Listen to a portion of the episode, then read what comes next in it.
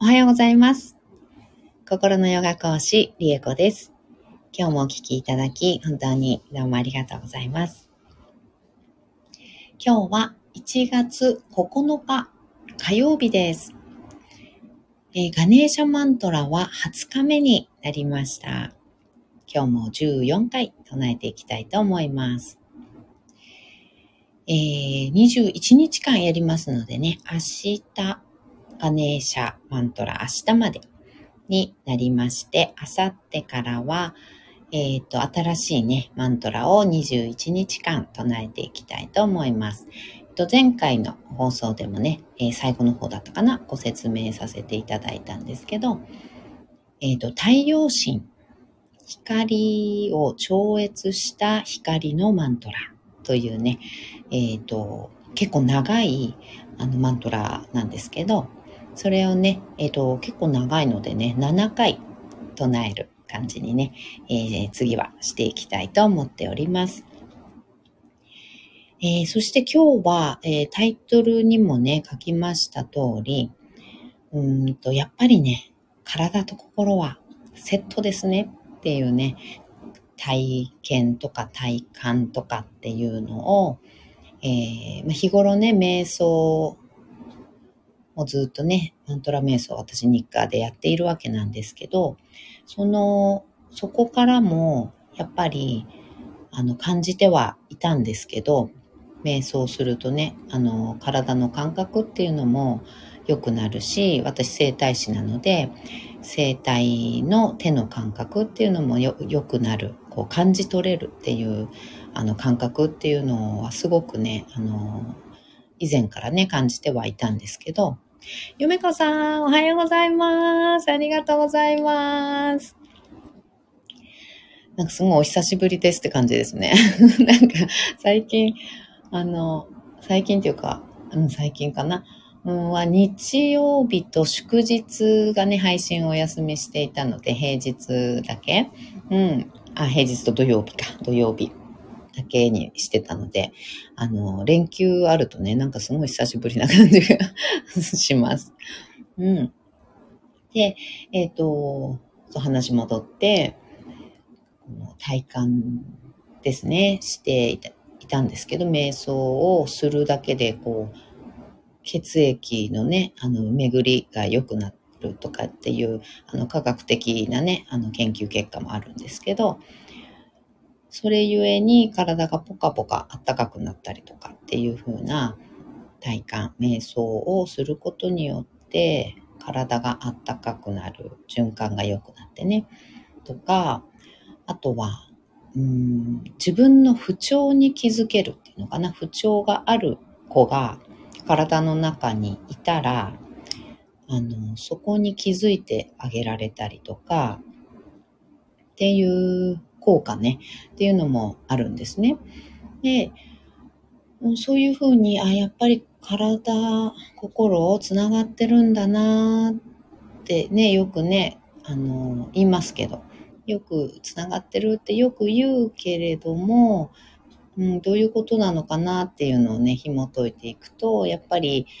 ね、イライラが続いたり、すごいプレッシャーがね、かかっている状態、ストレスがかかっている状態だと胃がキリキリしてきたりとかね、あと、ひどいとね、結構戻しちゃったりとか、あと朝、出勤しなきゃいけないとかね、学校に行かなきゃいけないとかね、あの、なるとお腹が痛くなったり、頭が痛くなったり、熱が出たり。で、学校休みます。会社休みます。ってなった後はね、ケロッと良くなったりとか。うん。なんかそういったことって、あの、体験したかことある方ね、いらっしゃると思いますし、特に胃がキリキリするとかね、ああ、今日あの人来るのかとか思うとなんか、溝落ちのあたりがね、ぐぐっとね、あの、痛かったり、締め付けられるような感じがしたり、うん、とか、ね、あとお子さんね、小学校、中学年ぐらいまでだと割と顕著にあるかなと思うんですけど、なんか行きたくないなって思うとね、お腹痛いって言って起きてきて、で、お休みしますって学校に連絡をして、休みですってなるともうケロッとね、良くなったりとかね。うん。そういうことって、あの、結構体感したことある方いらっしゃると思うんですけど、その時点でも、あれですよね、心と体つながってるっていうのがね、あの、すごくよくわかる、あの、例ですよね。うん。で、あの、実際瞑想をしたりすると体の感覚が研ぎ澄まされたりとか、うんと、私の、うんと、お伝えしているもので、あの心に寄り添っていって、で、体の痛みっていうのを、あの、取っていくっていうね、あの、ワークとかあるんですけど、それとかも、うんと、体が痛いっていう何かきっかけとしてはあったかもしれないけれども、あの、いつまでも良くならないとか、あとは、あの、身に覚えない。なんか転んでぶつけたとかね、あの、ぎっくり腰になったとかね、何かそういう痛めた体ね、痛くしたきっかけ何にもないんだけど、ある日、あの、朝起きたら痛かったとか、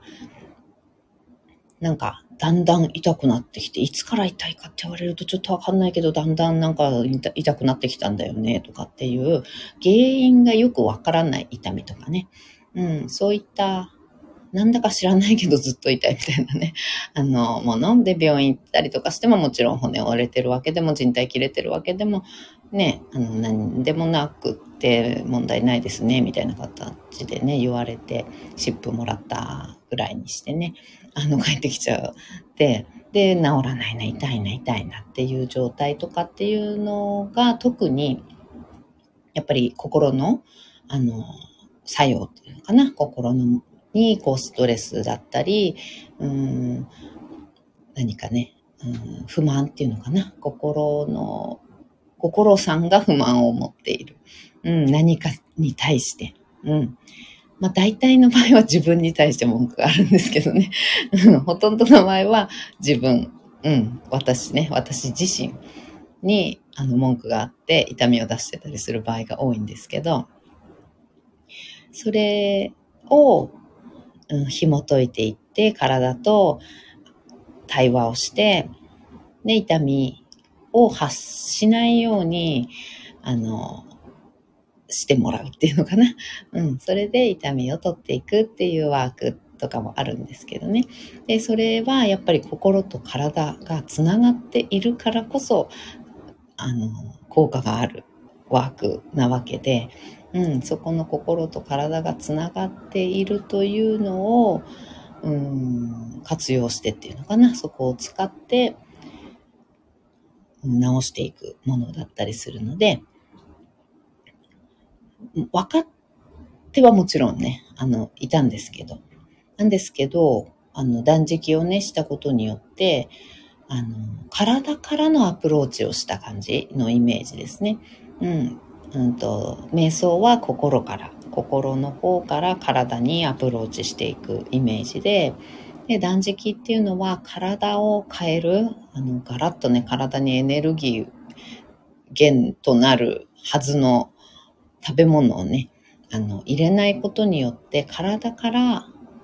こうアプローチしていくっていうような。で、最終的に体がどうこうっていうことを超えて、精神っていうものね、心っていうところの気づきにたどり着くっていう、あの、ものだったんですよね。うん。で、その心っていうところももちろんなんですけど、私とはっていうところかな。うん、やっぱ体ってリアルに今世の私じゃないですか。うん、体って、あの、魂とかっていうのは、やっぱりね、輪廻転生繰り返してるよとかっていう、ね、お話とか聞いたことある方いらっしゃるかと思うんですけど、輪廻転生繰り返して、魂はまあ一つで、何、何世もね、あの、生まれ変わるっていうのかな？生まれ変わって過ごしているわけなんですけど、あの、体っていうのは本当に今世だけなんですよね。今世限り。なので、その体からアプローチすると、あのね、なんていうのかな、魂とかっていう精神的な気づきっていうのももちろんなんですけど、今世私は何しに来たんだっけなっていうところ？今世にすごいね、フォーカスする感じが、感覚？もしました。あ、私これしに生まれてきたんだから、あの、なんか、こういうことをもっとやらなきゃな、みたいな感覚であったりとか、うん。なんか、これこれ、こんなことしてる場合じゃないな。これ、もっとやんなきゃな、とかっていう、なんて、今世の私の生きる方向性みたいな。うん。の、その感覚っていうのが、割と強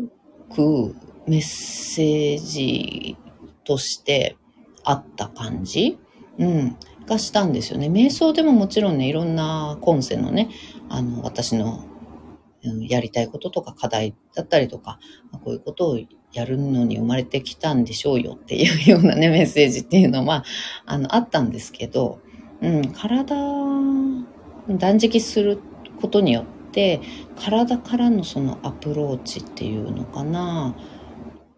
うん、そういうのもすごく大きかったと思うし、より体さんと対話ができた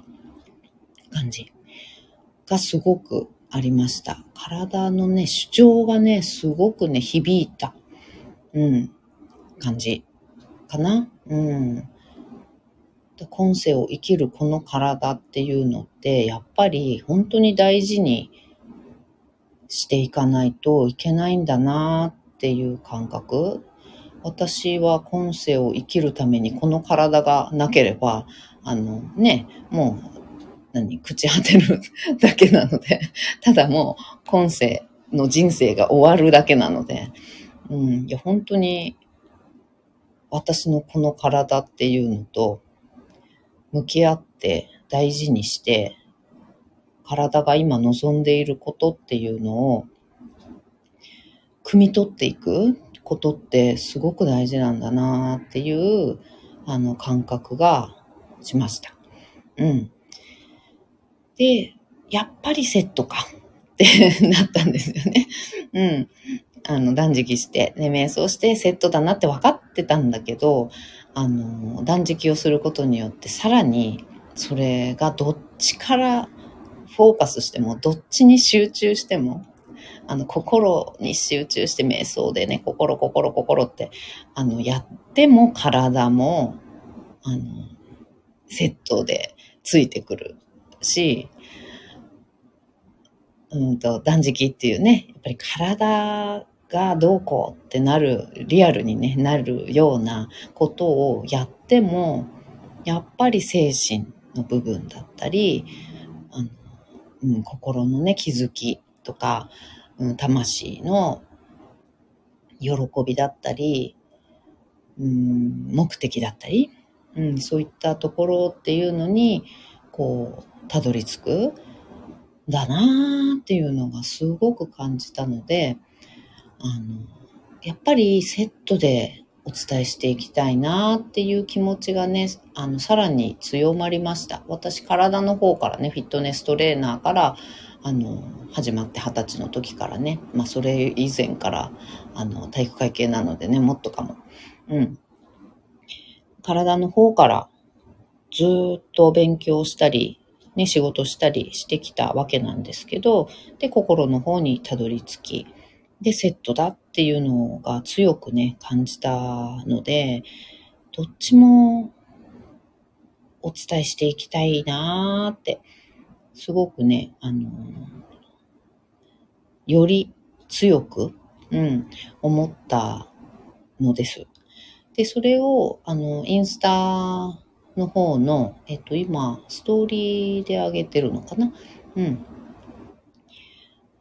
そう、ストーリーでね、ちょっと長々と、あの、文章というのかな、書いておりますので、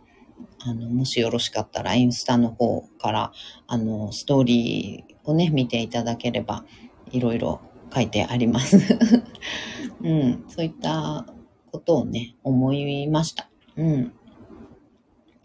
なので、うんと、2024年、今年からは、うん、もうね、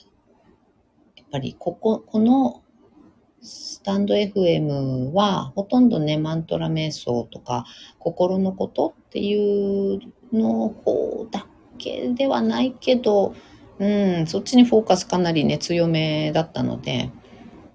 体のことっていうのも、うん、体のことってでもやっぱり言葉だけでね、説明するのなかなか難しくて、うん、あの、うん、なかなか難しいんですよね。ここのどこどこがどうとかっていうのもね、あの、言葉だけで説明するのはちょっと難しいんですけど、うん、でもこ、体と心との関係みたいなところとかっていうのもお話ね、もう少ししていこうかななんて思ったりしております。はい。ちょっとまたお話長くなりましたが。はい。そんなわけで、インスタの方だと、あの、視覚的なね、えうんと、画像？画像とか、うん、視覚的なところでもう少しお伝えできるかな。どうだろうな。うん、と思うので、もしよろしかったらインスタの方もね、ご覧いただければと思います。でも私のあのくだらない投稿も多いです。あのバスケとかね、あのバスケをで大会に行ってきましたとかっていうね、あの投稿も結構多いのでね、あの飛ばし飛ばし、あの必要なものだけ見ていただければと思います。はい。では、ガネーシャマントラ唱えていきます。座を見つけていきましょう。深く座って、骨盤を立てた状態です。骨盤このね、立てている状態自体がちょっと、あの、きつい、腰がなんか苦しくなっちゃったり、背中がね、あの、疲れてきちゃったりする方は、この骨盤を立てた状態で、あの、壁にね、当てちゃう。うん、壁際で、あの、お尻を壁に当ててあぐらをかいたりとかね、まあ、長座でもいいんですけどね、していただくと、あの、すごく楽に、うんと、瞑想の状態、うん、背骨立てておけるっていうのかな。うん、なので、あの、すごくおすすめです。で、体が柔軟でね、あの、あぐらかいている状態が全然あの苦でない方、うん、は、あの、そのままでもね、全然大丈夫なんですけど、あぐらかいて瞑想してるとなんか腰回りが疲れてきちゃったり、背中が苦しくなってきちゃう。あとは猫背し、あの、なんていうの、気づくともうすごく猫背になって頭が前に出ちゃってる状態とかに、あの、なっちゃうなっていう方は、あの、壁際ですね、にお尻をぐっと壁と床の90度の角度のところに、ね、お尻をぐぐぐぐぐぐっと、あの、深くね、入れ込んでいただくと、骨盤立てた状態で、壁さんがね、後ろから押してくれますので、すごく、あの、楽にね、背骨立てておけると思います。はい。では、頭の位置、背骨の一番てっぺんに置いた状態。背骨自由に空に向かって立てていきます。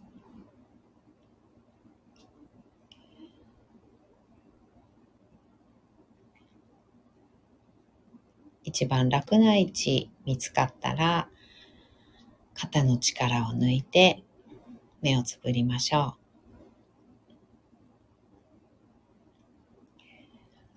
大きく息を吸います。吸い切ったところで少し止めて、全部吐きましょう。吐き切ったところでも少し止めます。ご自分のペースであと2回繰り返しましょう。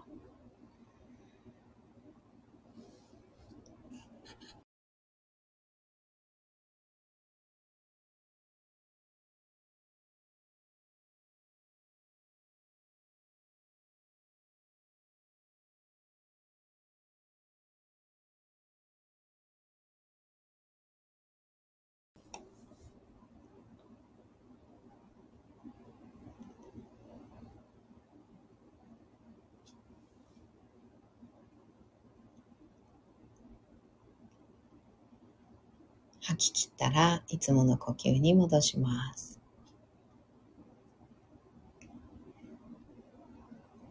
それでは、ガネーシャマントラ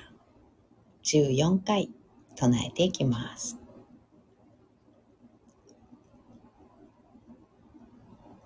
オンガンカナパタエナマハオンガン。カナパタエナマハオンガンカナパタエナマハ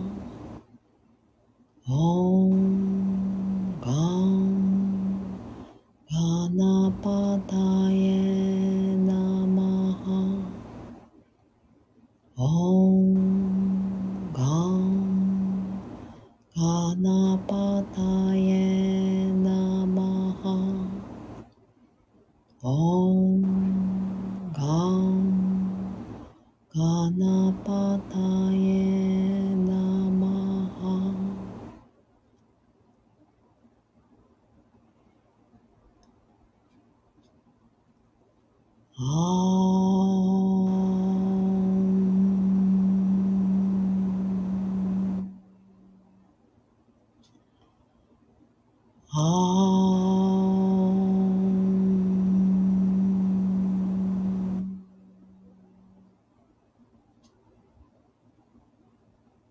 あ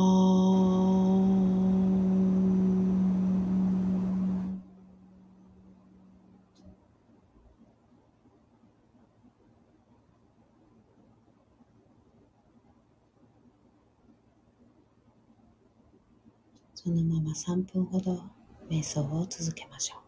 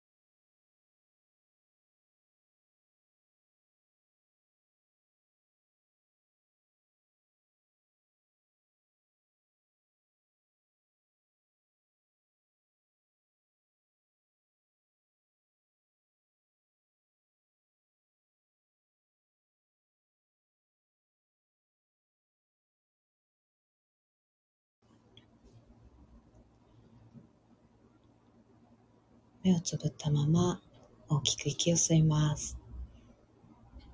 吸い切ったところで少し止めて、全部吐きましょう。吐き切ったところでも少し止めて、あと2回繰り返します。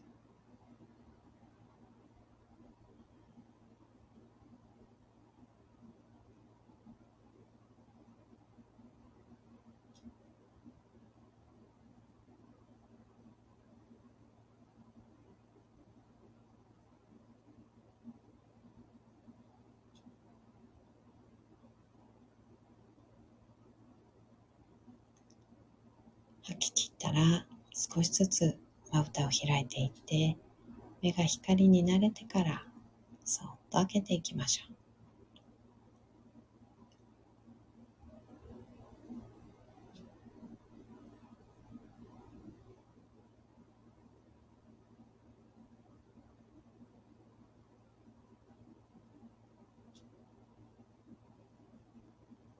目を開いたらもう一つ大きく息を吸います。しっかり吐きましょう。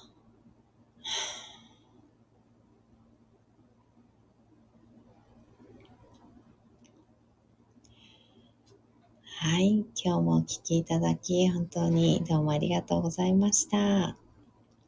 日はね、えー、心と体っていうのは、やっぱりつながっているんだなっていうふうにね、あの、感じた体感したっていうようなお話をさせていただきました。うん。なのでね、やっぱり私もね、講座いろいろやっているんですけど、どうしてもね、ニーズに合わせて、あの、うん、ゆめこさん、インスタにも行ってみます。ありがとうございます。お願いします。ちょっと何かご興味あるところ、うん、見てみてください。その今日のお話みたいなのは、えっと、今はストーリーに上がっております。ちょっとリールにねして、投稿の方にもね、リールとしても投稿していきたいと思っておりますが。はい。お願いします。そうそう。うん。なので、うんと、いろんな講座ね、別々っていうわけではないんだけど、うん、ニーズに合わせてね、あの生体はもちろん生体院の方はね、あの私があの体を施術するっていう感じだし、あとは、えっと、自力生体、簡単自力生体っていう風に、あの、タイトル、タイトル、うん、なんかそういう講座、そういう名前のね、講座もやってるんですけど、それは、あの、ご自分でね、あのセルフケアですね。セルフケア。自分で体を、うんと、整体するっていうやり方みたいなのを、あの、それは主にリアルで、えっと、講座をやっている、やっている、私が開催してるっていうよりは、えっと、講師に呼んでいただいて、講師として呼んでいただいて、うんと、サークルの方とかね、コミュニティの方のところに、えっと、ご依頼いただいて、行って、そこでリアルの場で、えっ、と、生態を、えっ、と、セルフケアね、ご指導するっていう形だったりとか、うん、やってます。で、うんと、オンラインの方ではね、マントラ合宿で、マントラの唱え方っていうのをね、主にご指導させていただいたり、心のヨガの方ですね。うん。ヨガ哲学だったり、あと、アーユルベーダー心理学もね、えっ、ー、と、マントラ合宿に加えて、えー、前回からね、やっているんですけど、とか、あと、先ほどお話しした、あの、体の痛みっていうのを、心を癒す、心を、うんと、と体っていうのに、こう、話しかけるっていうのかな？うん。聞いていって、なんで痛みが出ているのかっていうのを、うんと、まあ、聞いて解決することによって、体の痛み、今出ている体の痛みっていうのを取っていくっていうような講座も、マントラ合宿の方に、え、ー、と、入れていったんですよね。うん、それも前回からかな。うん。行ったので、徐々にはね、あの、体の方もね、あの、うん、お伝えし始めたりとかしてたんですけど、でもやっぱりちょっと別になりがちになっていたので、うん、その、簡単自力生態の方でもね、心のお話、チラッチラッとね、あの、するんですけど、どうしてもやっぱり繋がってるから、そういう話にもなっちゃうから、うん、するんですけどね。うん、もう少しこう、うん、セットでっていう感じ、うん、で、しっかりお伝えしていけたらいいなぁなんて、うん、なんかこう、思いました。年明けね、瞑想を自分でね、やってたりとかして、うん、断食の振り返りもね、してたりとかした時に、やっぱりそこの部分っていうのは私の中で、うん、すごく重要な部分なんだなっていうふうに感じております。はい。すいません。また長くなっちゃった。ありがとうございました。ではでは、今日も一緒に進化を生きていきましょう。ではまた。ありがとうございました。バイバーイ。ゆめかさん、ありがとうございました。こちらこそいつもありがとうございます。嬉しいです。